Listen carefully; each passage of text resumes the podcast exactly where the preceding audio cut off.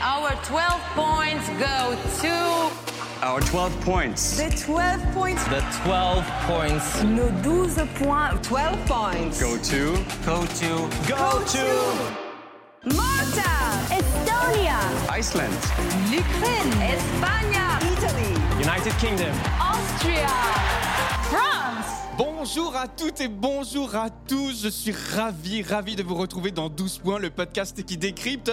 L'Eurovision. Salut Quentin, comment vas-tu aujourd'hui? Salut Thomas, bah écoute, ça va super bien. Et Ah, toi, comment bah écoute, vas-tu? ça va bien. On est un peu triste parce que Vincent n'est pas avec nous. Il est en Corée au moment où on enregistre. Mais On lui fait un gros bisou, en tout cas, depuis Paris. Vincent, si tu nous écoutes, on a hâte de te retrouver le 27. Puisque c'est l'avant-dernier épisode de la saison 2 de 12 points. On vous retrouve le 27 pour un enregistrement en live. C'est la soirée exceptionnelle de fin. Il nous reste une vingtaine de places à disposition, réservées sur nos réseaux sociaux.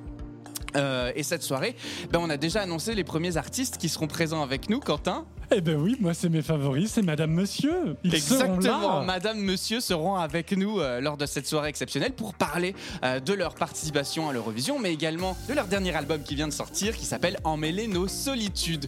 En tout cas, on est, on est hâte, cette soirée s'annonce euh, formidable. L'ouverture des portes, c'est à 19h. Et, et- et- et restez bien, restez bien jusqu'à la fin de cet épisode, parce que nous allons révéler le, le deuxième invité spécial à la fin de l'épisode. Un petit, une, une petite scène post-générique. Exactement, puisque le 27, il y aura deux enregistrements de 50 minutes, un qui démarrera à 20h, un autre à 21h20. Et euh, à chaque euh, partie, du coup, nous allons recevoir un artiste. Et à la fin de cet épisode, tu l'as dit, on vous révélera le nom de la deuxième personnalité qui sera présente avec nous lors de cette grande soirée du 27 juin en direct depuis l'étage du Gibus à Paris. Et maintenant, je vous propose qu'on commence tout de suite ce nouvel épisode sur les fans et l'Eurovision, parce que les fans et l'Eurovision, c'est quand même quelque chose d'extraordinaire. Pour moi qui le découvre depuis que je fais ce podcast, c'est quand même quelque chose qui dépasse l'entendement quand on ne le sait pas. Et pour ça, eh ben, on accueille aujourd'hui, et pour nous accompagner dans cet épisode spécial sur les fans, on reçoit aujourd'hui Benoît Blazik qui est avec nous. Salut Benoît. Bonjour Thomas, bonjour Quentin. Bonjour. Et donc tu es secrétaire de l'association des Eurofans euh, euh, en France. Exactement, Et de- Eurofan OGAE France. OGAE France. Et on va vite savoir euh, que signifie cet acronyme. J'adore les acronymes, vous le savez, j'ai potassé à fond. Et nous avons également de l'autre côté de la table Étienne Wyatt qui est avec nous aujourd'hui. Salut Étienne. Bonjour Thomas et bonjour Quentin. Bonjour Étienne. Et alors toi tu es euh, une- une antenne en France de Oui Oui Blogs notamment. Un correspondant secret. Un correspondant secret. Merci. Eh bien écoutez, je vous propose qu'on commence tout de suite ce nouvel épisode de 12 points. C'est parti? C'est parti.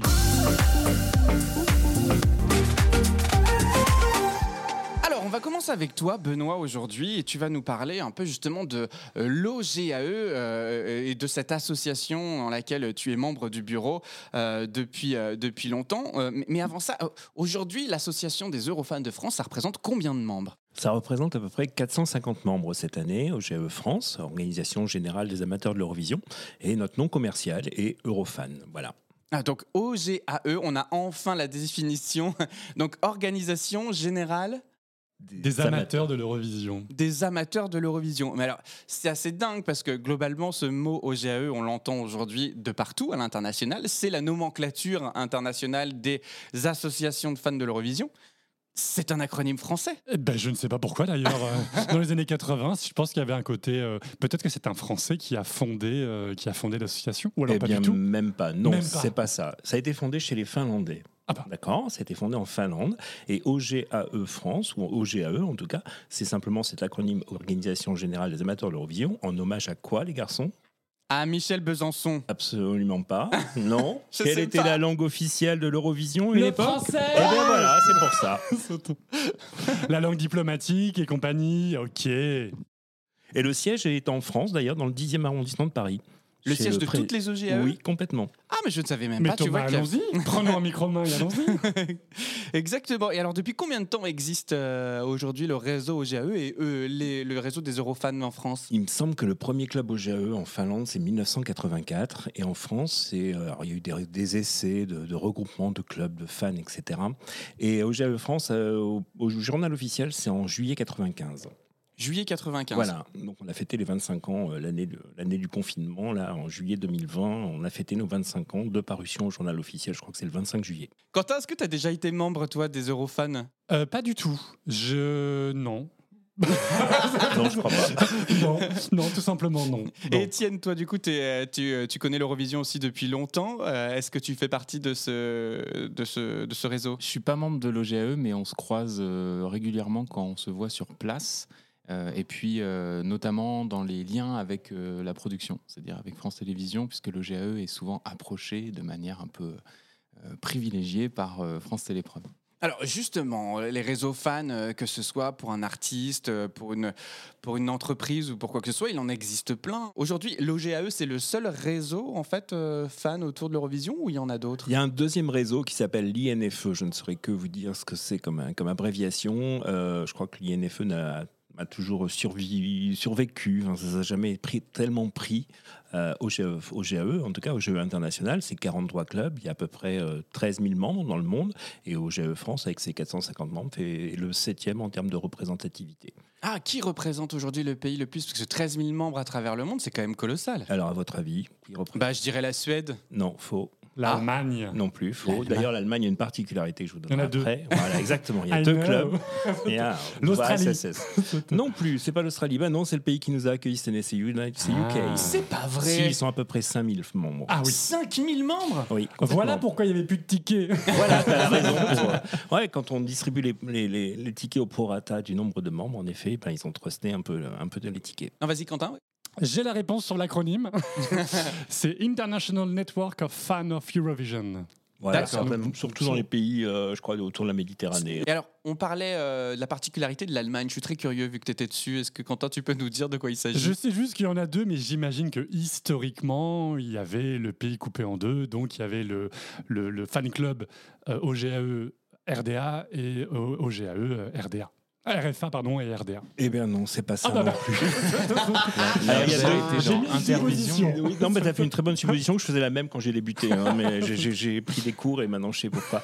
Euh, Il y a eu deux clubs. Il y a l'OGE OGE Germany, d'accord, qui représente euh, peu de monde. Et il y a un deuxième club qui s'appelle ICEC Germany. Germany Euh, et ça, vient- en fait, il y a un problème juridique. Il y a euh, l'ancien président d'OGE Germany qui se prenait un peu pour euh, le, le- le- un baron, un comte, je ne sais plus quoi. Et ça s'est traité devant les tribunaux. Ah Et il y a oui eu Ah. un- et voilà, une Non, mais- dissidence et donc il est accepté dans le réseau OGE international des 43 clubs qu'il y ait deux clubs pour l'Allemagne, mais c'est pas pour la, la séparation RFA-RDA. Mais, mais l'histoire est beaucoup plus drôle. c'est, oui, faudrait, faudrait creuser, mais bon, c'est pas le but. Alors aujourd'hui, l'OGAE France, on le dit, c'est 450 membres. Qu'est-ce qu'elle propose, l'association? Alors, elle propose bah, d'assister comment dire, aux, aux conférences de presse de France Télévisions quand il y en a. Elle propose d'assister aux, aux- aux sélections françaises quand il y en a. On est un peu les, quand même partenaire aussi de, de France Télévisions là-dessus. Euh, elle propose aussi un magazine qui s'appelle Cocorico Vision qui sort trois à quatre fois par an, qui est écrit par Farouk Valetta, entre autres, enfin, Ouais. le rédacteur en chef. On y trouve quoi dans ce magazine notamment? Oh, on y retrouve les derniers potins du, du concours, euh, les euh, qu'en avons-nous pensé exactement, des, euh, des jeux, des rencontres avec les, les artistes de l'année ou les bébés de l'année comme je les appelle. Et puis il y a aussi euh, la fameuse euh, chose pour laquelle la plupart des gens adhèrent chez nous, c'est-à-dire pouvoir acheter des tickets pour aller à l'Eurovision sur place chaque année dans des conditions très confortables d'une vente privée sans le stress du style ah ben ça y est j'ai pas eu de ticket parce que j'ai pas j'ai pas eu la main bah oui quand la, Alors- sol- quand la finale est sold out en 15 minutes bah oui désolé nous on peut les acheter ouais. tranquillement selon une procédure à suivre Comme ça, Thomas, tu ne fais pas travailler tout ton service avec 12 ordinateurs pour rafraîchir la page pour avoir des places.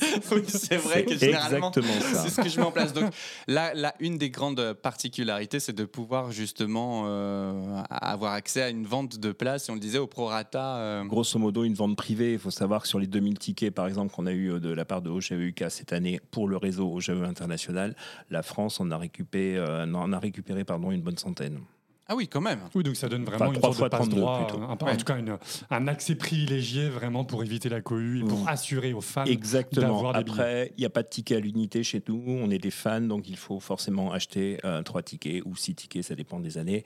Après, la flambée des prix fait aussi qu'on verra comment ça va se passer les années prochaines. Mais euh, quand à Lisbonne, on était à 600 euros pour six tickets, maintenant à Liverpool, on était à 1000 euros pour trois tickets pour les lives. Ouais. Ça me rappelle Paris 2024 et leur pack sur mesure où on est obligé d'en acheter J'ai trois. pu acheter des places à 2300 euros, c'est ça. Voilà, j'ai eu le droit, j'ai pas acheté. Alors tu parlais également euh, de la possibilité de rencontrer les artistes Eurovision et notamment les représentants français à l'Eurovision. Euh, comment comment ça se passe euh, Il y a des il y a des soirs organisés, c'est des showcases? Il y a chaque année ce qu'on appelle les previews, où on regroupe donc tous nos fans pour jouer à l'Eurovision pendant un week-end. Cette année, c'était euh, fin mars, dans la mairie du 9e arrondissement, salle Rossini. Et donc le dimanche, traditionnellement, depuis euh, 2013, donc euh, depuis Amandine Bourgeois, France Télévisions nous fait le plaisir de passer avec le bébé de l'année. Donc on a reçu Lazara sur scène cette année, et elle était ravie d'être là et de rencontrer les fans. Oui, ça se passe généralement bien la rencontre avec les fans et les artistes, non? Ça se passe très très bien, c'est que du bonheur. Eux découvrent ce qu'est qu'un fan de l'Eurovision. On a l'habitude de dire qu'un fan de l'Eurovision, c'est pire qu'un fan de Mylène Farmer. Mais euh, c'est.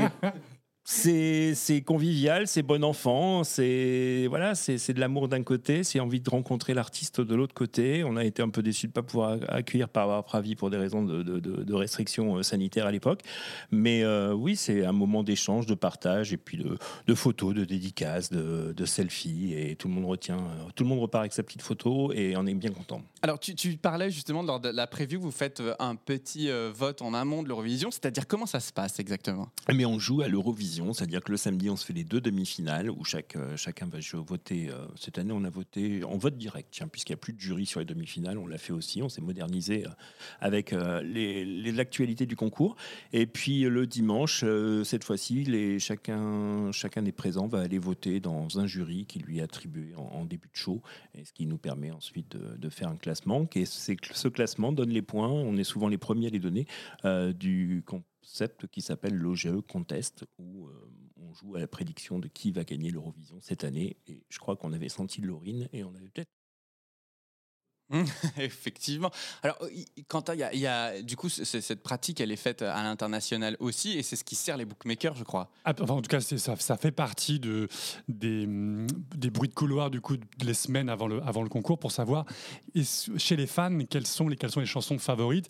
Et là, j'ai fait une petite analyse statistique parce que j'aime les statistiques, vous le savez. Euh, L'OGAE, bah, en fait, donc, depuis que le, cette OGAE Charts euh, est fait dans, dans tous les clubs OGAE, donc depuis 2007, euh, ils ont quand même, euh, c'est quand même pas négligeable, ils ont trouvé six fois le vainqueur. Donc euh, six fois le vainqueur, deux, trois fois le numéro 2, numéro 3. Donc à défaut de trouver vraiment le gagnant, ils avaient le, le trio de tête, le tiercé. Mais quand même, parfois, il y, a des- il y a des énormes loupés, des, des chansons. Lequel Lequel? Alors, par exemple, vous avez euh, bah, Amir en 2015. Au GAE, considéré que c'était Amir qui allait gagner. Bon, on a Au fini. GAE on a- France ou au GAE en GAE, international en GAE international, Ah ouais. GAE com- complet, où chaque, chaque pays vote avec 12, 18, enfin le- le- le- vraiment les règles. Et bon, on a fini sixième, mais on, voilà, c'était un, petit- un peu plus loin. Euh, Destiny. Je me casse, qui était quand même euh, là aussi euh, mis en avant par les fans et qui s'est un petit peu craché, qui s'est un petit peu craché le jour de la finale. Mais effectivement, comme tu le disais, euh, euh, Tatou, vous l'avez bien, vous l'avez bien mis, euh, vous l'avez bien mis en tête et effectivement, elle a gagné. Oh, je peux donner un autre exemple. Hein, au GAE France, un jour, on a prédit la victoire. De, enfin, on, a, on, donné nos 12 points à. euh, C'était euh, la chanson israélienne qui s'est même pas qualifiée. Ça devait être 2014, je crois. Mais c'est ça qui est chouette avec l'Eurovision et c'est ce qui me plaît aussi, c'est que finalement, on a beau regarder tous les clips, entendre toutes les chansons et chacun donner nos avis. Tout par les prestations live peut être amené à changer en direct euh, et en public euh, le soir de la finale. Et puis, euh, ça nous montre aussi que bah, même les fans qui sont pourtant, qui baignent dans l'Eurovision, ne sont peut-être pas les oreilles les plus, les plus spécifiques ou en tout cas les plus spécialisées pour savoir ce qui marchera pour le public, pour le jury. C'est leur, c'est leur vision personnelle, mais bah voilà, on n'est on pas des experts à 100%.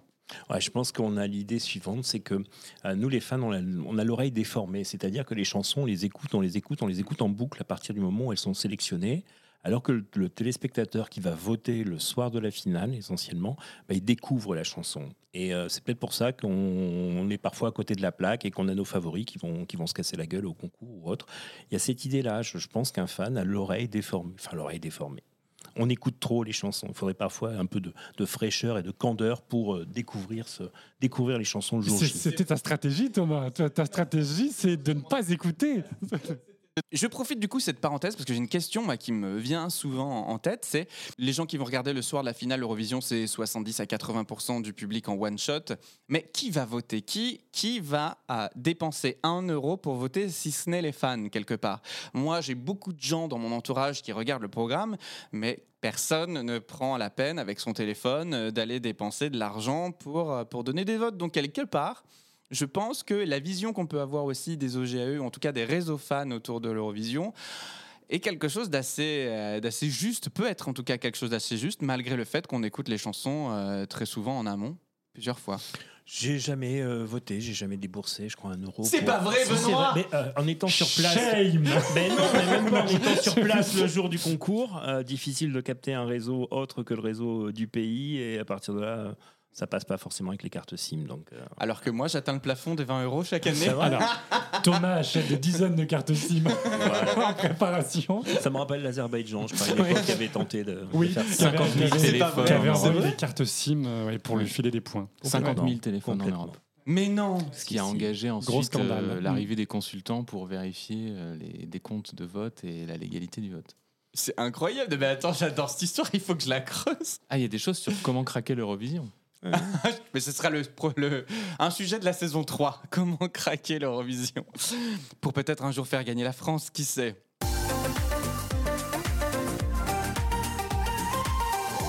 Que souhaite faire aujourd'hui l'Eurovision avec les réseaux fans? Euh, comment tu vois, toi, depuis que tu es Benoît euh, dans, dans, dans le concours et dans cette association, l'évolution euh, du programme Eurovision à travers du coup ce réseau fan Bah, que serait l'Eurovision sans les fans? C'est ça aussi la question qu'il faut se poser. Euh, ça serait difficile. Je pense qu'on a sauvé le concours à une époque. Euh, T'es un peu mal parti et puis depuis, euh, ça a repris du flambeau. Il s'est tellement modernisé et il vise maintenant beaucoup les jeunes. Euh, L'Eurovision, c'est ça- c'est basé sur ces fan clubs. Et là, je parle de l'Eurovision internationale.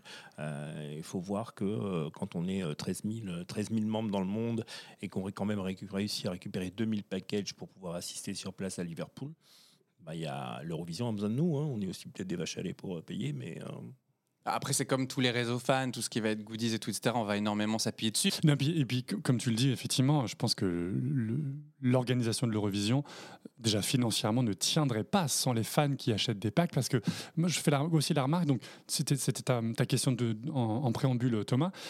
Je suis fan de l'Eurovision sans avoir été membre de Zéro Fan. Donc, il y a les 2000 personnes dont tu parles qui ont pris les packs, mais il y a aussi des milliers de personnes qui sont fans du concours sans avoir été membre, euh, sans jamais avoir été membre du- d'un réseau OGAE mais qui portent le concours au quotidien, mais aussi qui achètent des places. Ce qui fait que quand on voit les prix, comme tu le disais, très élevés, là, notamment au Royaume-Uni, euh, en fait, il n'y a que des fans qui, qui peuvent vraiment euh, payer autant. C'est pas quelqu'un qui se dit tiens, je connais pas, euh, je vais payer 300 euros pour aller voir un spectacle. Non, non, c'est un peu comme les Jeux Olympiques. Euh, Là, vu les prix, faut vraiment être fan, faut vraiment être fan du sport pour se dire je vais dépenser autant pour euh, pour acheter pour acheter une place. Donc donc il y a vraiment quelque chose où bah, tout le toutes les le côté dispendieux et le, le gros show maintenant presque à l'américaine qui est devenu l'Eurovision, ne tiendrait pas la route financièrement sans la billetterie qui va avec et sans les 10 000, 15 000 personnes qui viennent voir, euh, viennent voir le spectacle. Au-delà de l'argent, et je, veux- aussi énormément revenir sur ce rôle de prescripteur, l'Eurovision se transforme aujourd'hui, notamment dans son image. C'est un produit qui devient de plus en plus marketé, qui cherche à aller recueillir les jeunes. Et il y a tout un tas de programmes en annexe qui existent, euh, des chaînes YouTube, des interviews, des témoignages, des artistes qui reviennent à l'Eurovision. Aujourd'hui, c'est vrai, il faut bien comprendre que euh, le réseau OGAE est fan de l'Eurovision. On n'est pas fan d'un artiste, on n'est pas fan d'un produit. On va apprécier les artistes, on va apprécier les produits. Mais finalement, ce qu'on défend, et c'est ce que nous, on aime aussi dans le programme, c'est le produit Eurovision, c'est tous les peuples européens qui se retrouvent, euh, c'est euh, la, la capacité qu'on a de faire la fête ensemble en musique. Et c'est d'abord ça, d'abord ça que chacun on défend.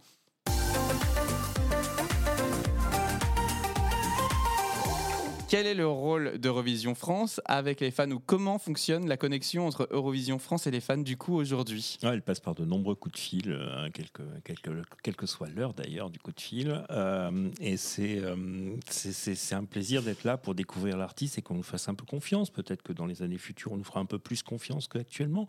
Mais je sais que quand quelque chose tombe dans mon oreille, bah, je suis désolé, garçon, ça reste dans mon oreille et ça sortira pas de ma bouche. Je rebondis sur, euh, sur la- le, lien entre les fans français, en tout cas de, de- des Eurofans, et France Télévisions. D'autres pays, d'autres pays donnent vraiment une place, euh, mais vraiment fondamentale au, au- à, la branche au GAE. L'Allemagne, par exemple. Alors, je ne sais pas quelle branche, probablement pas le baron, mais euh, la, la branche classique, on va dire. Euh, elle est consultée par le télédiffuseur euh, allemand. Bon. Pour des succès plus que mitigés depuis quelques années, mais en tout cas, mais ça démontre que le télédiffuseur allemand se dit bon, je vais quand même consulter, en fait, donc pour faire simple, hein, on, il consulte l'association des, des fans allemands pour sélectionner, pas forcément la chanson ou l'artiste, mais en tout cas pour faire un, un pool de, de candidats pour faire la sélection de 8-10 artistes. On, il demande l'avis des fans, euh, des fans allemands et qui a une voix euh, plus qu'importante dans le processus de décision. Donc peut-être que France Télévisions, si vous nous entendez, euh, donnez-nous une, une petite voix au chapitre. Peut-être elles ont les tuyaux. voilà. Pas 100%, hein, mais une voix. Mais euh, les fans allemands reviennent ensuite vers des jurys internationaux et j'ai pas, été- pas plus tard qu'une semaine, j'étais consulté justement sur, pour écouter les chansons et dire ce que j'en pensais. Ah, et, et ton avis euh, était juste consultatif ou il était Purement dans un jury international consultatif, euh, voilà. Et si on prend un autre exemple, je pense qu'à la Belgique cette année avec Gustave, euh, il y avait Monsieur hum, Stéphane Monsieur, il s'appelle Monsieur. Vous allez recevoir bientôt Madame Monsieur. Là, c'est Monsieur Monsieur. et Monsieur Monsieur était sur le- la scène pour pour et faisait partie du jury de sélection de la chanson belge. Alors, cette je crois qu'aussi, il y a une autre manière d'impliquer les, les fans euh, dans, dans l'Eurovision, c'est de les, les inscrire euh, dans le jury. Et je crois qu'en 2014, 2014. euh, la, la- la France, France Télé en tout cas, a fait appel à des fans pour euh, s'inscrire dans ces équipes de jury. Exactement, et au sein du bureau, on a décidé que c'était Farouk qui allait, Farouk Valette qui allait assister à ce show, enfin à ce show, allait participer à cette sélection, et euh, derrière, on lui retombe chaque année dessus en disant, oui, t'as as réussi à nous sélectionner les Twin Twin. Il nous répond, c'est ce qu'il y avait de meilleur. Eh ben, c'est vrai. Et bonne journée. La sélection française reste toujours un sujet, une- C'était l'autre Pouchinade, les Twin Twin. Par- Virginie Poussin, si tu nous entends. On a parlé de toi juste avant l'émission. Alors, euh, Je pense qu'il faut créer, comme le prix euh, Marcel Brédençon, il faut créer le prix Virginie Pouchin pour la sélection française. Ou Barbara Dax, non? Ah, mais attends, alors, euh, juste en coupe, j'ai- je sais, je sais pas si j'ai bien compris pour 2014. C'était du coup euh, Farouk qui a été pris à France Télé ou dans le jury On a demandé aux EGAE, de, des- aux EGAE OGAE France de décider de qui allait représenter, D'accord. qui allait, euh, écouter, allait faire partie du comité de sélection. Et c'est Farouk qui est allé, qui a écouté 10 chansons, on en a sélectionné 3, et euh, ensuite c'est passé en catimini un dimanche après-midi euh, euh, sur France 3. Ouais, je pense à une autre technique pour que France Télé puisse inclure les fans. C'est aussi, par contre, que cette fois, il y ait par exemple un représentant des fans dans le membre du jury professionnel qui vote en finale. Peut-être que, par exemple, pour le jury en finale, vu que maintenant les jurys ne votent plus en demi-finale, parmi euh, des animateurs radio, des producteurs de musique, il puisse y avoir peut-être, par exemple, un, un fan français ou un membre de l'OGAE Oui, de voilà. chaque pays, un membre de euh, GAE qui, est ouais. d'office dans, le, mon- dans, le, dans, le- dans le groupe des cinq jurys professionnels. Donc, ça serait une oreille fan professionnelle, mais ça pourrait aussi être une manière de, de récompenser la fidélité et la loyauté des Ça fans. serait une ouverture en effet sur euh, ce qui pourrait évoluer, une bonne- une bonne évolution en tout cas. Martine, Oui. si tu nous entends.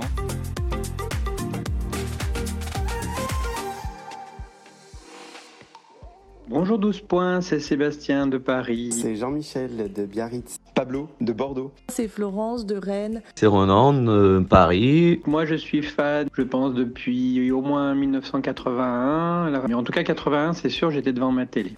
Donc euh, moi j'adore l'Eurovision, alors avant tout pour la voix, parce que donc euh, moi quand j'ai regardé, quand, quand je suis devenu fan dans les années 80 et 90, c'était une des émissions où on entendait des grands chanteurs, des grandes chanteuses avec des voix fantastiques.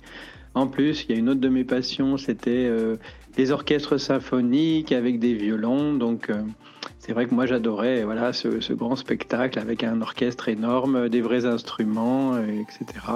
Et c'est à la fois bah, les sonorités différentes, les cultures différentes, des drapeaux, euh, apprendre la géographie et les capitales européennes et s'amuser à danser et chanter sur euh, des musiques que personne ne connaîtra jamais mais qui sont tellement ancrées dans mon adolescence. Pour moi, l'Eurovision, en fait, c'est non seulement un moment de fête, mais c'est également un moment d'ouverture. C'est là où toutes les frontières sautent. Même si des pays s'affrontent, ils s'affrontent avec des armes inoffensives. Ils s'affrontent à coups de la, si, fa, do, ré. Et ça, ça fait pas mal. Bien au contraire. Même si parfois, ça peut faire saigner les oreilles. Et maintenant, bah, je mate avec des potes, euh, c'est hyper sympa, c'est aussi l'occasion d'avoir des bonnes soirées entre amis. Et c'est toujours très cool, et évidemment, maintenant, les chansons, elles font partie de mes playlists, des soirées, et on s'éclate bien comme ça. La victoire de d'Anna International en 1998, j'avais 11 ans et j'ai trouvé ça fabuleux qu'une transsexuelle puisse gagner le concours. Je me disais à l'époque, waouh, euh, on peut être qui on veut, où on veut, on peut chanter, peut danser, peut s'amuser et gagner un concours euh, regardé par des millions de téléspectateurs. Donc ça m'a beaucoup marqué, euh, surtout quand on devient un adolescent. Et la première édition, donc ça a été la suivante en 99 que j'ai regardé de bout en bout devant ma toute petite télé. Et euh, la troisième raison pour laquelle j'aime beaucoup l'Eurovision, c'est aussi pour écouter des chansons dans des langues que je ne connais pas. Donc, par exemple, le- l'arrivée de la Pologne en 94 avec une chanson fantastique, euh, complètement en polonais, qui pourtant finira deuxième. Des, entendre du, euh, serbo-croate euh, ou du portugais, des langues que je ne parle pas, donc ça fait partie de mes grands attraits. Je suis un petit peu moins sensible à ce qui est devenu le concours aujourd'hui où c'est beaucoup un show télévisé, donc avec beaucoup de pyrotechnique, mais bon, j'ai- j'aime toujours euh, écouter euh, des chansons de tous les pays. Mais c'est aussi l'ouverture parce que en fait, euh, nos représentants français peuvent offrir des prestations autres que, que, dans la langue française. On a pu entendre du corse avec Amaury Vassili, du créole avec Khalid au début des années 90, du breton Braz Fulen. C'est aussi l'occasion de mettre au devant de la scène en fait des régions comme la Guadeloupe, comme la Martinique avec Joël Ursule ou Khalid Euh, J'ai commencé à regarder l'Eurovision en 2010 derrière ma télévision, mais en 2018, je suis passée à un autre niveau puisque je me suis rendue à Lisbonne pour suivre le concours directement sur place. Euh, C'est là-bas que j'ai découvert la vraie ferveur autour de l'Eurovision. Euh, Depuis, j'envisage pas de suivre l'Eurovision différemment que sur place. Donc euh, j'ai hâte d'être en Suède l'année prochaine pour voir ce que la Suède nous réserve après la victoire de Laurie. Donc euh, l'Eurovision, je l'aime parce que c'est tout simplement quelque chose de magique. Thierry, je te fais des bisous, 12 points. Des bisous à vous tous. Bravo pour votre travail, c'est trop génial. J'adore vous écouter. Salut, salut, 12 points, plein de bisous. Voilà, bonne fin de journée, 12 points. Alors voilà, on vient d'entendre quelques témoignages euh, de, fans de l'Eurovision et tous apportent une, réflexion différente sur ce qu'ils apprécient dans l'Eurovision et j'aimerais qu'on revienne peut-être sur ces points-là. Le premier, c'est le multiculturalisme euh, qu'offre l'Eurovision et la capacité qu'on a aujourd'hui de s'intéresser à, d'autres pays sur ce moment. Euh, est-ce- Qu'est-ce qui te plaît, toi, Benoît, dans l'Eurovision finalement? Ce qui me plaît dans l'Eurovision, c'est cette communion entre les pays entre les fans. Voilà, quand Marcel Besançon l'invente en 1956, euh, ben, on sort de la Grande Guerre et puis il faut réparer les conneries qui ont été faites à cette époque-là. Et au lieu de se taper dessus avec des armes, comme on peut malheureusement le faire entre l'Ukraine et la, Russie en ce moment, eh ben, on décide de se battre à coups de chansons dans une des Pacifiques. Et puis c'était la construction européenne, c'était les grands moments. Euh, N'oublions pas que euh, Jeux sans frontières ou Interville ont été aussi une idée lancée par le général de Gaulle et euh, Konrad Adenauer, le chancelier. hein. Donc ces grandes idées de construction de l'Europe, je pense que l'Eurovision a construit, a participé à cette à cette pacification d'une Europe euh, qui avait mal vécu pendant, six années. Voilà, moi, c'est ce que je retrouve, et, enfin, c'est ce que je retrouve chaque année. Et puis, euh, et ces 200 millions de téléspectateurs qui regardent le show, c'est c'est quelque chose, quoi. Eh bien oui Thomas, parce que tu te souviens, c'est mon mot favori. le but de l'Eurovision, c'est de Euphémiser les tensions. Mais c'est vrai qu'il y a un récit européen et je pense qu'effectivement le, le concours Eurovision a participé euh, symboliquement hein, sur l'aspect purement culturel, divertissement et, et chansons populaires.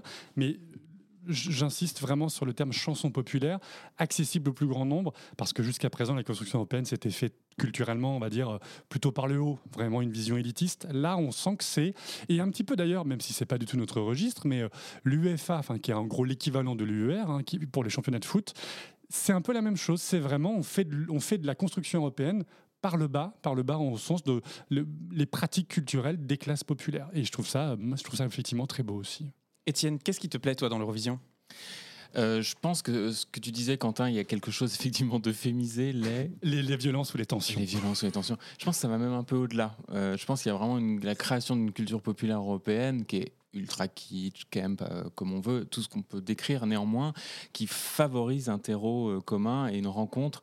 C'est quelque chose qui m'a beaucoup marqué. La première fois que j'y suis allé, c'était à Düsseldorf en 2011, et j'étais euh, choqué de voir à quel point la, la- proximité, l'amitié se crée facilement autour du concours. Après, moi, ce que j'adore, c'est tout le drama. Euh, le, drama, euh, le drama de la Biélorussie quand elle était encore là, le drama euh, des chansons qui sortent mais elles n'ont pas le droit et puis il faut les modifier. J'ai une passion pour San Marin, San Marino. Vrai. Je vous rappelle tout de même euh, Valentina Monetta et sa chanson sur Facebook où on n'avait pas le droit de dire Facebook, du coup ça devenait The Social Network. Oh oh Bon voilà, donc plein de choses comme ça, moi je trouve ça fantastique. Tout cet ensemble de règles, de contraintes, puis en même temps ce fun total. Et puis aussi, au-delà de, de- l'humour et, du côté euh, hyper euh, à la fois fun et kitsch et sympa et tout il y a aussi le fait que c'est un énorme show. Et je pense qu'on peut en être très fier. C'est le premier programme télévisé euh, juste avant ou après le Super Bowl, je crois en termes d'audience non sportif, en tout cas c'est le premier non sportif. Euh, c'est enfin, quand même énorme ce qui est organisé. Euh, je disais Düsseldorf, Düsseldorf donc euh, ARD était hyper fier de dire qu'ils avaient le plus gros écran LED jamais utilisé dans un spectacle, etc. Jusqu'au Soleil italien de Turin l'année dernière qui n'a pas brillé, mais qui aurait pu rendre une scénographie intéressante. Donc je trouve que c'est vrai qu'aller sur place donne à voir un spectacle extraordinaire et puis avec ce mélange de nationalités qui est, qui est à la fois complexe et qui est magnifique. Et je rajouterais que effectivement par rapport à, à ce qui est de, de cette construction européenne par un mouvement populaire, par un mouvement culturel. Euh, L'année dernière à Turin, lors de la victoire de l'Ukraine, il y a quelque chose qui s'est passé. Mm. On a ressenti un truc très très puissant avec le fait que finalement ce soft power un peu kitschouille, mais en même temps très attachant, euh, il est là. Et il est là comme il a été là dans les années 90 pendant les guerres en Yougoslavie, euh, comme il a été là quand il a accueilli euh, l'ouverture des pays de l'Est. Donc il y a quelque chose qui se produit et, on ne peut pas faire sans. Donc c'est quelque chose d'intéressant. Alors, ce qui est chouette avec l'Eurovision, c'est qu'elle évolue avec le temps euh, et qu'elle s'est transformée. On entendait les témoignages là encore une fois. Alors, outre le fait que je, vous l'accorde et je rejoins ce que disait Florence dans son témoignage, une fois qu'on vit l'Eurovision sur place, c'est vrai que c'est difficile de se dire je peux le, le- le vivre différemment. Enfin, quand on l'a vécu ensemble à Turin, j'étais encore à Liverpool cette année. C'est quand même quelque chose qui dépasse l'entendement. C'est vraiment, vraiment très puissant à vivre. C'est un festival fois 1000. Et. euh, Ouais, c'est une, espèce d'auberge espagnole, mais enfin une auberge avec la nationalité qui, du, pays, du pays qui accueille. Donc cette année c'était l'auberge anglaise, l'année dernière c'était l'auberge italienne. Il y a vraiment ce côté un peu, un peu vacances, euh, un peu sympathique vacances. On se rencontre tous. Souviens-toi à Turin, du coup euh, après la finale, on, sympathise avec des Australiens. Enfin, c'est on adore votre chanson. Puis voilà, c'est il y a, y a une forme de, il y a une forme de je mets des guillemets de nationalisme où on est tous un peu chauvin de, de sa chanson, ou pas d'ailleurs, parfois on peut, on peut la critiquer, mais ça, mais ça se fait en tout cas, ça se fait dans une, dans une atmosphère très bon enfant. Euh, voilà, il n'y a pas de. Contrairement à certains fans qui sont. De sport, par exemple? Voilà, dans d'autres euh, où ça peut vraiment vriller dans certains domaines. Là, à l'Eurovision, euh, si ce n'est quand même sur les réseaux sociaux, il y a parfois des débordements. hein. Il y a quand même des pays où, où on sent que il y a, voilà, ça, ça déborde un peu plus. Mais au-delà de ça, en tout cas sur place, physiquement, Armenia. physiquement, ça se passe vraiment très très bien et, et c'est vraiment bon enfant. quoi. Alors comment est-ce qu'on aimerait que l'Eurovision évolue aujourd'hui Euh, Vous qui le suivez depuis quelques années maintenant, depuis qu'on est enfant, on voit le format. Euh, vers quoi vous aimeriez que le programme en tant que fan évolue demain? Benoît. Allez, vous avez 4 heures. Et 4 heures, c'est ça. Et bonne question, merci de l'avoir posée. Euh, le concours s'ouvre à la jeunesse parce que maintenant TikTok prend une part de plus en plus importante. On peut aussi le, le, le reprocher parce que ça nous ferme, par exemple, les, les répétitions auxquelles on pouvait assister. Euh, j'aime pas trop dans l'Eurovision, c'est cette idée de. Ça devient une franchise parce qu'on va bientôt avoir Canada Vision. On a eu America Vision qui a été un flop. Euh, on risque d'avoir America, Amérique Latine Vision, je ne sais comment ça se dit. Asia Vision qui est un serpent de mer euh, dont on entend parler mais qui ne voit jamais le jour. Euh, voilà, l'Eurovision, il y a une culture européenne qui est derrière. C'est voilà, c'est ce, c'est ce vieux bout de continent qui est là, qui, qui, qui a envie de s'amuser en, chantant, en se faisant la guéguerre un soir par an à, à coup de 12 points. Et euh, voilà, j'aimerais que cette Eurovision, euh, bah ok, ça s'ouvre aux jeunes, c'est très très bien, mais il y a quand même cet esprit, euh, cet esprit de 1956 qui doit rester, quoi. Moi, je pense que les, répliques ne fonctionneront pas. Le, cas d'Asia Vision qui ne prend pas ou de America Vision qui ne marche pas, il y a des raisons. On veut continuer à chanter mal en anglais. Euh, à se défendre sa petite langue vernaculaire euh, qu'on veut faire écouter à la terre entière. Et il n'y a que en Europe qu'on peut le faire. Je pense que les, les alors peut-être en Asie, je ne dirais pas la même chose, mais que ce soit en Amérique du Nord ou en Amérique latine, on aura quand même ce problème de diversité linguistique euh, qui sera pas aussi extrême que- qu'en Europe. avec en plus toute cette sensibilité qui peut exister selon les, selon les pays. Pour autant, moi, je, serais- je pense que l'accélération qu'on a constatée, grosso modo, depuis Istanbul, euh, avec le, côté euh, pro- produit qui devient énorme en termes de financement, avec la Suède qui revient toujours derrière pour nous dire on va faire beaucoup moins cher. À chaque fois, ils font ça. hein. À chaque fois, ils disent bon, allez, ça a coûté 100 millions, maintenant ça a coûté 12 millions. Euh, ça, c'est ce qui s'était produit pour euh, essayer de décélérer le coût du, concours. Je pense néanmoins que ça va continuer à, à peut-être se diffuser encore plus via justement ces, ces réseaux sociaux qui ont complètement muté, ne serait-ce que dans les dix dernières années.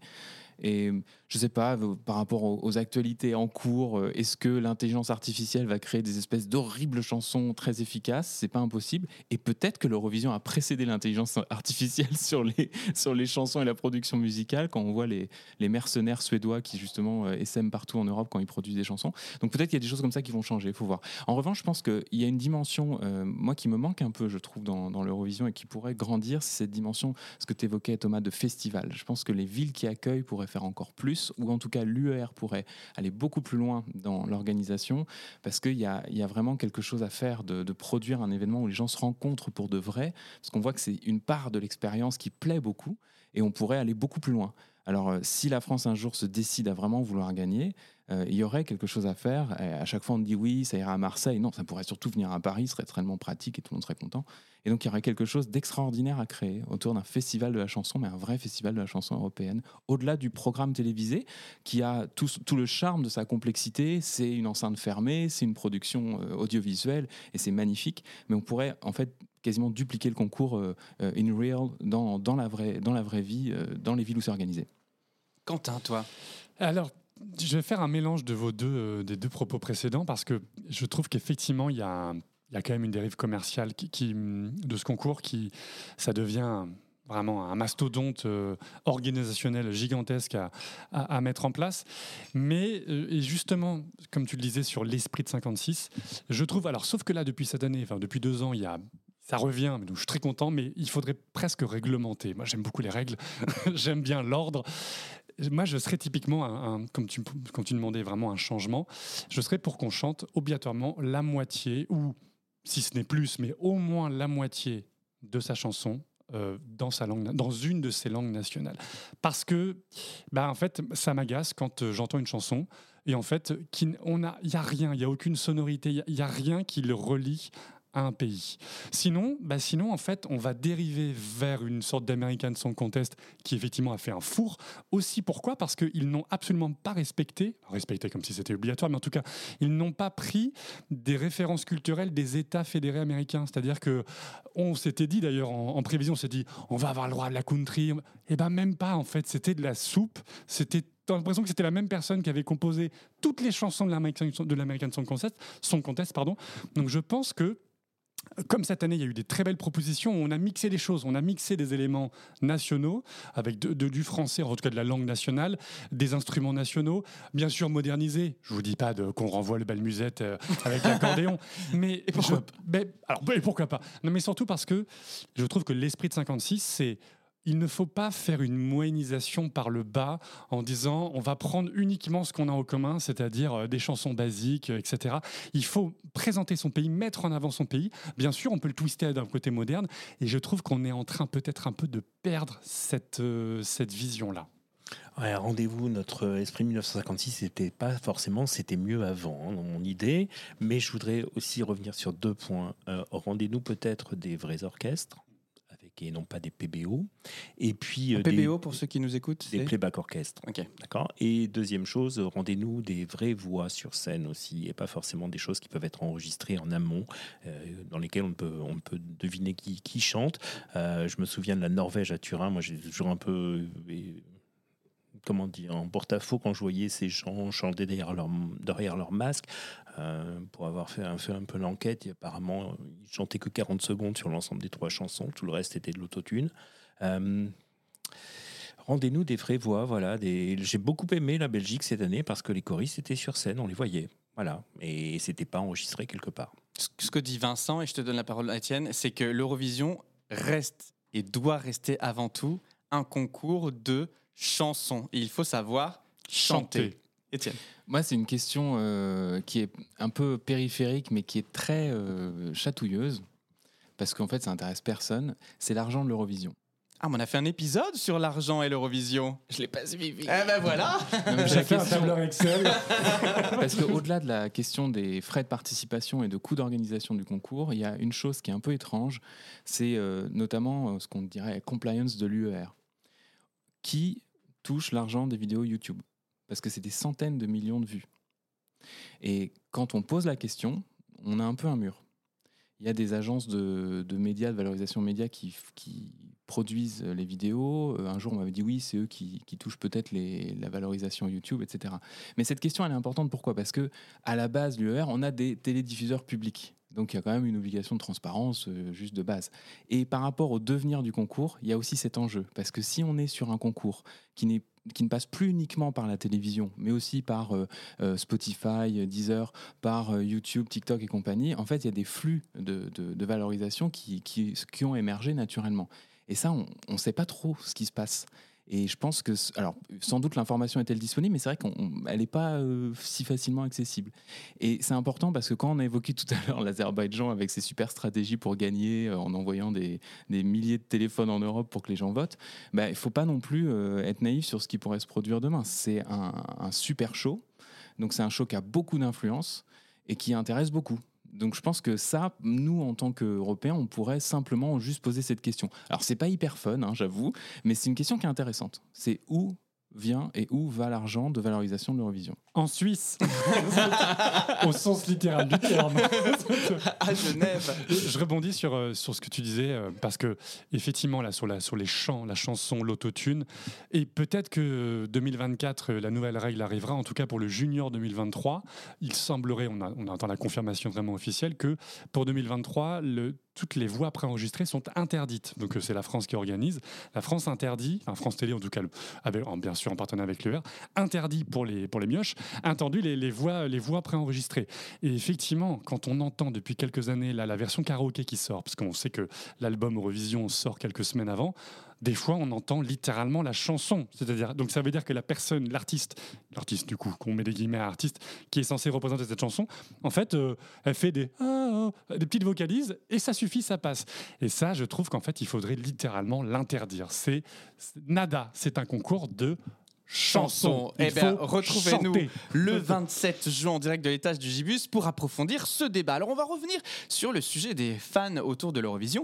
Parce qu'on vient de parler des réseaux officiels OGAE, l'association Eurofan en France, etc. Mais oh, il y a également énormément de médias euh, qui parlent de l'Eurovision, à commencer par nous, tout simplement, 12 points le podcast. Mais en France, on va notamment avoir, par exemple, la web radio E EFR12 euh, qui diffuse les musiques de l'Eurovision en continu et qui est disponible du coup sur euh, Internet.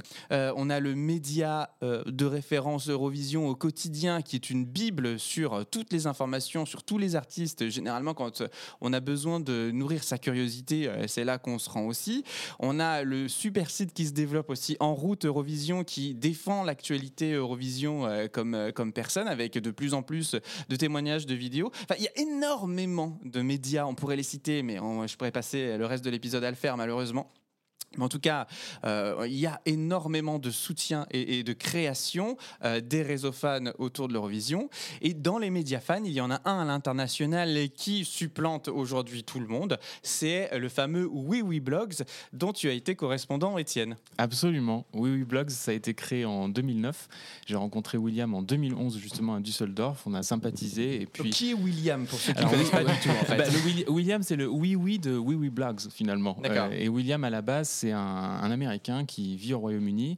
Euh, il est journa- il était journaliste à Time Magazine et puis euh, il se passionne pour l'Eurovision. Il découvre le concours euh, justement fin 2008, euh, début 2009 et il décide d'en faire un blog. Donc on est vraiment dans les années 2000-2010. Un Skyblog L'âge des coms. Lâchez vos coms. Et au tout début, c'est un, c'est un tout petit, tout petit blog. Et puis très rapidement, il va, il va croître, il va gagner une audience, notamment du fait d'un ton un peu particulier. Euh, où il va clairement assumer euh, le côté gigantesque du concours, c'est-à-dire euh, connaître un par un chaque pays participant, justement souligner le drama qui peut exister, se passionner pour les chansons, leur signification, etc. Et il va d'une certaine manière, contribuer à changer la façon dont on fait le narratif de l'Eurovision. Euh, il va assumer très clairement un positionnement euh, LGBTQ qui était déjà sous-jacent, mais peut-être pas aussi affirmé dans, l'écriture médiatique qu'on avait de l'Eurovision. Et, puis, il va euh, emprunter des, des codes nouveaux, que ce soit par le blog, puis ensuite via YouTube, via TikTok, qui peu à peu supplante le, blog. Donc, William, c'est quelqu'un qui va réussir à fédérer aussi autour de lui, parce que c'est un énorme bosseur. Il travaille énormément sur l'Eurovision, en plus de son travail à côté. Aujourd'hui, il est journaliste à la BBC.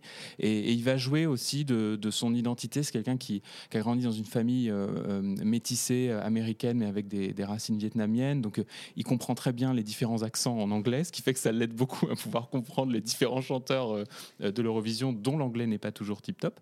Et il va aussi avoir cette, cette manière, moi j'ai trouvé assez américaine, de vouloir lancer son média, c'est-à-dire de, de vraiment travailler de manière très rationnelle, en fédérant autour de lui tout un groupe de correspondants. Et on, est, on a été jusqu'à une soixantaine, je crois que c'était un petit peu moins cette année, euh, de, correspondants dans 30 pays différents. Euh, et avec des, gens qui ont des capacités techniques, hein, parce que très concrètement, il faut faire des vidéos, enfin vous voyez bien tous les deux, il faut faire des vidéos, des podcasts, il faut enregistrer, il faut couper, il faut monter. Et, il est le chef d'orchestre de ce média qui est devenu le principal média de langue anglophone sur l'Eurovision. Ah, rien, rien. oui, j'entends, j'écoute. Non, mais... Non, mais c'est vrai. J'- rebondir J'espère qu'un jour on aura l'opportunité de pouvoir interviewer William dans 12 points, euh, puisque c'est une démarche euh, qui est très inspirante. Après, on aime ou pas la ligne éditoriale, ça, on, on- on- on peut, on peut le suivre. Mais en tout cas, il y a, il- il- tous ceux qui sont précurseurs sur ce genre de, de médias, que ce soit euh, YouTube, euh, en blog ou quoi que ce soit, et qui défendent une identité, un propos, et qui sont toujours aujourd'hui présents, on ne peut que leur tirer notre chapeau. Et bravo en tout cas à toute l'équipe. Et c'était un réel plaisir de vous croiser à Turin tous ensemble d'ailleurs euh, l'année dernière. Donc euh, oui oui blogs pour ceux qui connaissent pas voilà n'hésitez pas à suivre sur les réseaux sociaux également ce ce média. Le temps passe à une vitesse, les amis. Je vais devoir aborder un dernier point ensemble, puisqu'on est entre nous, on est entre fans. Et moi, j'ai une question pour vous.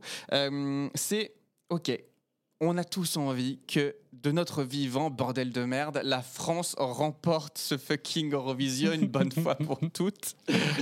Et comment on fait? C'est quoi les clés de la victoire? Qu'est-ce que on peut faire aujourd'hui pour que l'Eurovision moderne, et je parle vraiment de l'Eurovision d'aujourd'hui, hein, euh, puisse arriver sur notre territoire C'est quoi la solution miracle pour vous? Oh, faut demander aux Suédois. Ils ont la solution miracle apparemment pour gagner trois fois en dix ans. Eux savent faire. Non, il faut, il faut la bonne chanson au bon moment. Cette année, on a envoyé euh, Lazara. La chanson plaisait à tout le monde. On a vu ce que ça donné derrière euh, par son comportement. Euh, c'est voilà, c'est. Il n'y a pas de recette miracle. Sinon, on gagnerait tous les ans peut-être hein, aussi. Néanmoins, on a gagné le junior à Yerevan et, j'y étais. Ça fait une drôle de sensation. Ah ouais, j'imagine, j'imagine que ça doit être assez grisant. Étienne, Moi, je pense qu'il n'y a pas de fatalité et que il faut que Delphine Ernotte, moi je dis tout de suite, on, on voit la CEO, c'est Delphine. Delphine, entends-nous. Prends un petit café avec nous, on va discuter. Euh, il y a eu beaucoup d'efforts pour euh, Barbara Pravi, c'était clair. On voyait bien, il y avait un alignement entre le junior, l'Eurovision normale, l'UER. Euh, tout ça faisait qu'on voyait qu'il y avait un agenda de France Télé là-dessus. Je pense qu'il y a un enjeu sur la sincérité de ce qu'on fait. Il faut arrêter de faire du produit. Moi, je pense que la France fait beaucoup trop de produits quand elle fait l'Eurovision. Elle veut cocher des cases. Il faut respecter les fans, mais finalement, on ne sait pas s'ils respectent vraiment les fans. Ils les embarquent parce qu'il faut les embarquer. Et ça, c'est vraiment dommage. Surtout que on va dire oui, mais on n'est pas en Europe du Nord, on n'a pas la même adhésion populaire. C'est faux. Quand l'Italie re-rentre dans le concours, depuis qu'elle est re-rentrée, elle fait du top 5 très très souvent, euh, jusqu'à l'emporter rapidement. On peut gagner, on va gagner un jour, mais pour ça, il faut que France Télé se réveille pour de bon. On sait, on a vu hein, avec les déclarations, je crois que c'était Yves Bigot sur il fallait surtout pas gagner parce que ça coûtait trop cher. C'était dans le- l'horrible hiver français de l'Eurovision, hein, de la fin des années 90, début 2000, euh, jusqu'à Virginie Pouchin, qui est quand même le summum du ratage. Et donc, on a quand même une vraie question qui est comment on peut embarquer? Je pense que, le dernier point, c'est on arrête de mettre des gens qu'on comprend pas ou qu'on connaît pas. Il faut des professionnels, euh, il faut que euh, Redcar euh, nous parle, il faut que des, grands artistes, que Jane nous parle. C'est pas mauvais de faire l'Eurovision, c'est une exposition incroyable et on doit assumer ça. On a des blockbusters en France, ils doivent aller à l'Eurovision. Je suis tout à fait d'accord. Euh, L'idée, c'est qu'il il faut embarquer les maisons de disques. En fait, j'ai l'impression que parce que les maisons de disques refusent en fait de- ou ne- n'envoient pas d'artistes euh, à France Télévisions, en tout cas, euh, refusent qu'ils puissent tenter, ne serait-ce que d'envoyer leurs chansons ou autre, parce qu'ils disent non, non, c'est la foire à d'assurer, tu, vas, tu vas bousiller ta carrière, etc. Quand c'est bien instrumentalisé entre guillemets au sens positif du terme, hein, c'est un tremplin, c'est un tremplin incroyable. On, on ne va pas non plus leur dire qu'ils vont faire une carrière à la Céline Dion, mais c'est l'idée que c'est une plateforme qui va durer une semaine. Et pourquoi pas? Et pourquoi pas Oui, oui, oui. Mais je veux dire, mais sans, sans non plus en vendre. euh, Tu regardes Maneskin, hein, je reviens là-dessus, mais. euh, Oui. Mais, Euh, oui, non, mais en mais fait, c'est- je- Universal je- je- derrière. Oui, mais oui, mais Ils ont, ils ont la maison de disques derrière qui les fait tourner dans le monde. On en revient à ça, c'est que aujourd'hui les artistes, certes, ils peuvent être découverts sur YouTube, mais il faut l'industrie derrière, il faut l'industrie musicale, il faut les radios pour euh, entre guillemets bassiner euh, et asséner la chanson. Donc, je, suis d'accord avec vous dans l'absolu. Il faut choisir le, le bon chanteur, la bonne chanson, mais il faut aussi le, le back office qui, qui soutienne derrière.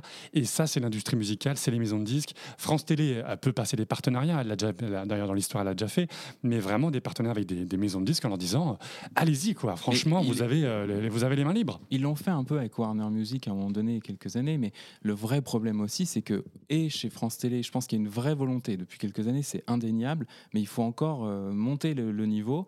Et dans les boîtes de prod, les maisons de prod ne, ne, ne prennent pas assez au sérieux, à mon sens, euh, le concours. On est on est avec des artistes qui euh, découvrent Mm. l'Eurovision quand ils arrivent. Je veux dire, euh, bon, euh, ils n'ont pas à se forcer, il faut qu'ils soient heureux de le faire. Ou alors, on a, euh, Oui, puis on a on tout- tous les 4-5 ans, on a la récurrence du- de la sortie de virage là, avec les Bretons l'année dernière, où on fait oh non, on est hyper gêné, on a des moments de gênance intégrale, et on peut pas se permettre ça. En fait, ça coûte de l'argent, ça démotive et ça empêche de cranter. Ce qui m'avait fasciné chez les anglo-saxons de l'Eurovision, enfin notamment via Blogs, c'est quand je comprenais qu'il m'expliquait qu'il y avait une montée progressive de prod dans chacun des, des pays candidats.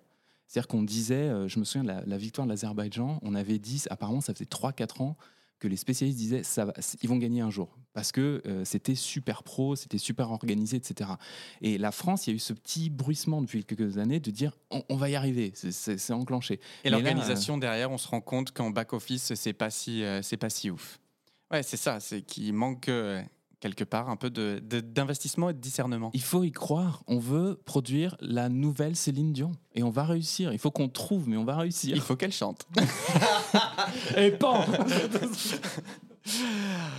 Eh bien écoutez les amis, on arrive à la fin de cette émission. Euh, et avant de se quitter, bah, il y a toujours la dernière rubrique de 12 points, c'est le jeu des, 12, points.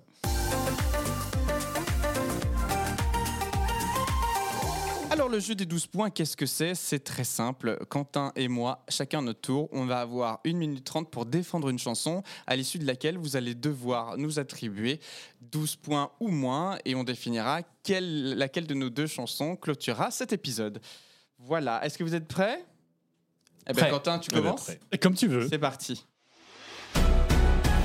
Les amis, aujourd'hui nous retournons à l'Eurovision 2019 qui s'est déroulée à Tel Aviv. Je souhaite vous partager mon plaisir coupable de cette année, mais également la chanson pour qui j'ai voté en masse le soir de la finale. Je vous présente Spirit in the Sky du groupe norvégien Kainu, groupe composé de deux chanteurs Tom et Alexandra, ainsi que du rappeur slash député Fred, nous y reviendrons. Spirit in the Sky, c'est tout ce que les fans, dont moi, adoreront à l'Eurovision. Un cocktail détonnant d'ingrédients eurovisionnesques par excellence. Une chanson pop et dansante, de l'eurodance à la limite du has-been. Un refrain terriblement efficace, des regards caméra un peu trop appuyés, et l'ingrédient what the fuck parfait, du folklore nordique avec notamment un couplet en langue sami, chanté par le rappeur slash député Fred. Les Samis, petit point géopolitique, c'est un peuple autochtone présent dans le nord de la Finlande, de la Suède et de la Norvège. Et d'ailleurs, ce chanteur, Fred, il a été député au Parlement Sami et il a notamment œuvré à la reconnaissance de la musique joik, le chant traditionnel des Samis. Résultat des courses, Kainu termine tout de même à une belle sixième place du concours.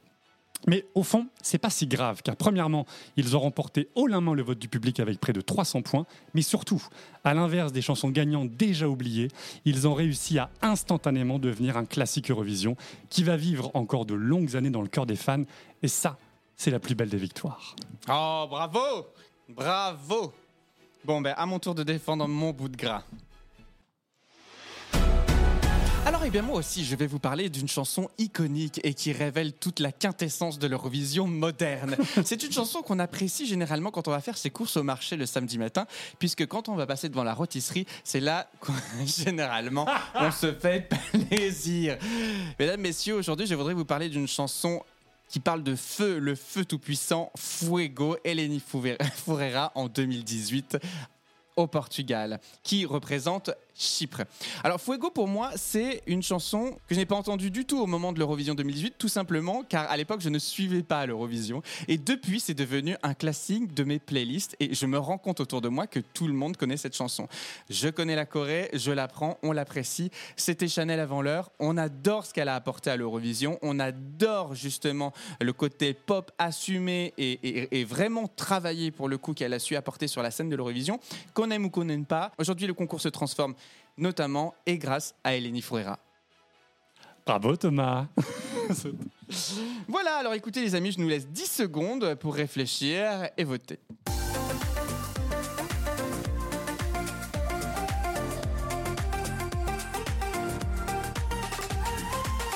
Donc Benoît, je te laisse la primeur de nous donner tes premiers points. Donc à qui donnes-tu 12 points? Mes 12 points vont à and our 12 points go to Quentin. Merci pour Kainu. Mais il se trouve que j'ai eu le bonheur de les rencontrer à Liverpool et d'assister à leur euh, showcase au, à l'Euroclub et de les rencontrer après. Et c'est vrai qu'ils sont adorables. Et puis peut-être qu'en 2021, c'est eux qui auraient dû aller aussi avec leur chanson Monument. Voilà.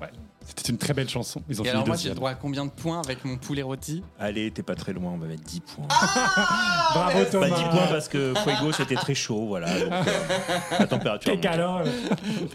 Étienne, à qui tu donnes tes 12 points? On va aller vers un match nul. Je donne mes 12 points. Go to Thomas. Oh je, je trouve que Elini Foureira, j'arrive jamais à le prononcer, Cyprus 2018, euh, elle a eu le mérite de, vraiment réussir à transformer l'essai du Portugal qui disait pas d'écran LED, on veut le retour euh, à un grand show télé, etc. C'est absolument euh, réussi.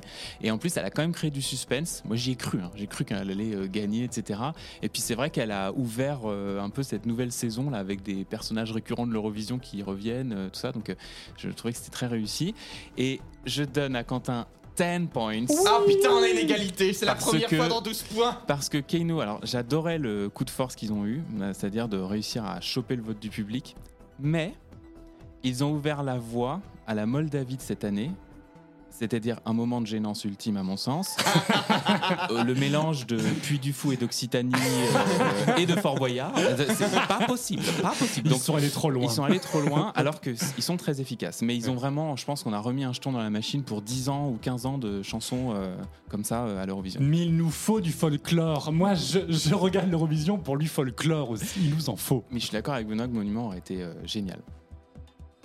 Alors écoutez, Comment on fait, Vincent Eh, Ça va être très Thomas. simple. Puisqu'il faut euh, départager, nous allons demander à la personne qui est aussi oh, dans le public aujourd'hui de Genre, donner on est 12 devant 10 points. 000 personnes. Et donc il va falloir qu'il choisisse le mec dans son équipe. Et là, il y a un peu de pression. Alors il faut savoir que 12 points fait sa soirée à l'étage du Gibus le 27 en partenariat avec 20 minutes. Et vous pourrez très bientôt retrouver dans 20 minutes des reportages autour de cette soirée, autour de notre podcast. Et surtout un jeu concours qui vous permettra de gagner deux fois deux places à cette soirée très bientôt. Et pour cela, eh ben, Fabien assiste aujourd'hui à l'enregistrement pour son reportage. Et ben écoute Fabien, tu vas avoir la lourde tâche euh, de départager la chanson 12 points de cet épisode. Et attention, Alors- les amitiés vont se terminer. pas de pression. Je ne suis pas déçu d'être venu. euh. Ah non, mais quelle tâche ardue alors donc entre un monu- ah, entre Monuments, non, entre euh, Spirit, in, the, Sky, et, euh, et Fuego. Euh, je dois dire, euh, si je suis honnête, sur la chanson que je continue encore d'écouter régulièrement, et par cette solidarité capillaire et les défauts. Et les- voilà, j'accorde 12 points et 10 points quand même à Keno. Merci. Mais je donnerai les, euh, les 12 points lorsqu'ils reviendront l'an prochain. ils pour reviendront un jour. Voilà. Et, et Lenny Fuera qui reviendra peut-être pour la Grèce. Elle l'a Oui, euh, elle elle l'a est prête à déclaré, faire son comeback. euh, C'était une Eurostar qui n'est pas chypriote mais qui chante pour d'autres pays. Eh ben c'est super, on se quitte alors donc sur Fuego de Eleni Fouvrad, cet épisode de 12 points, mais avant ça, mais avant ça, la saison 2, ça y est, se termine très bientôt. Je le restasse, je le répète, il reste que 20 places à prendre pour cette soirée du 27, mais surtout c'est le moment, c'est le moment Quentin, où on C'est va la scène annoncer... post-générique on va annoncer qui sera également présent avec nous lors de cette soirée, en plus de Madame Monsieur qui ont répondu présent à notre, euh, qui ont répondu, euh, qui ont répondu positivement à notre invitation pour cette émission. Alors Quentin, est-ce que tu peux révéler au public qui sera avec nous également? Mais bien sûr, devant une foule en délire. C'est le chanteur suisse John Tears qui a représenté donc la Suisse en 2021. Bravo John Tears. C'est John Tears qui, fera, qui nous fera le plus grand plaisir de venir euh, pendant cette soirée le 27 juin à l'étage du Gibus. Il nous racontera 2021, voilà, ce qui a pu, ce qui a pu, ce qui s'est passé. Il a fini comme une très belle Troisième troisième place, place. juste derrière Barbara Pravi. Donc deux chansons en langue française dans le top 3, merveilleux. Et il nous parlera aussi bien sûr de son nouvel album qui vient tout juste de sortir et pour lequel il démarre une tournée euh, très, euh, très prochainement. Et donc son dernier album The Game, John Tears, euh, viendra nous en parler aussi dans cette émission comme Madame Monsieur et emmêler nos solitudes. Donc eh ben, on espère vous voir. Pour nous ça va être une clôture de saison. euh, on est un peu stress, on va pas vous mentir à l'organiser mais on va bien se marrer. Il y aura des goodies à gagner. On vous rappelle qu'on vous fera gagner aussi des jeux Just Dance euh, et, et la donne Eurovision inclus si vous avez une Nintendo Switch. Donc venez participer également à notre grand quiz lors de cette soirée. Il y aura d'autres goodies aussi à gagner évidemment. Mais en tout cas, voilà, merci à tous nos partenaires, merci à 20 minutes, merci à Madame Monsieur, merci à John Tears. Quant à nous, on se retrouve ben, très vite. L'enregistrement de l'émission sera le 27 et disponible en podcast quelques jours après, le temps qu'on en fasse euh, les montages. Euh, on vous embrasse tous. Étienne, merci beaucoup d'être venu. Benoît, merci infiniment d'avoir répondu à l'invitation et d'être venu exprès de Lille également pour nous. Merci Thomas, ça fait un plaisir. Merci Quentin aussi. Merci Benoît. Merci. Thomas et Quentin. Et on se retrouve bah, très Merci, vite. En attendant, on écoute Fuego de Eleni Forera. Allez, bisous À tout le monde, à vite. très vite. Fuego. Take a dive into my eyes. Yeah, the eyes of the lioness. Feel the power they lie. Mm. A little look, a little touch. You know the power of silence. Yeah, keep it up, keep it up. I was looking for some high, high highs, yeah. Till I got it as a year. You got me pelican, fly, fly, fly, yeah.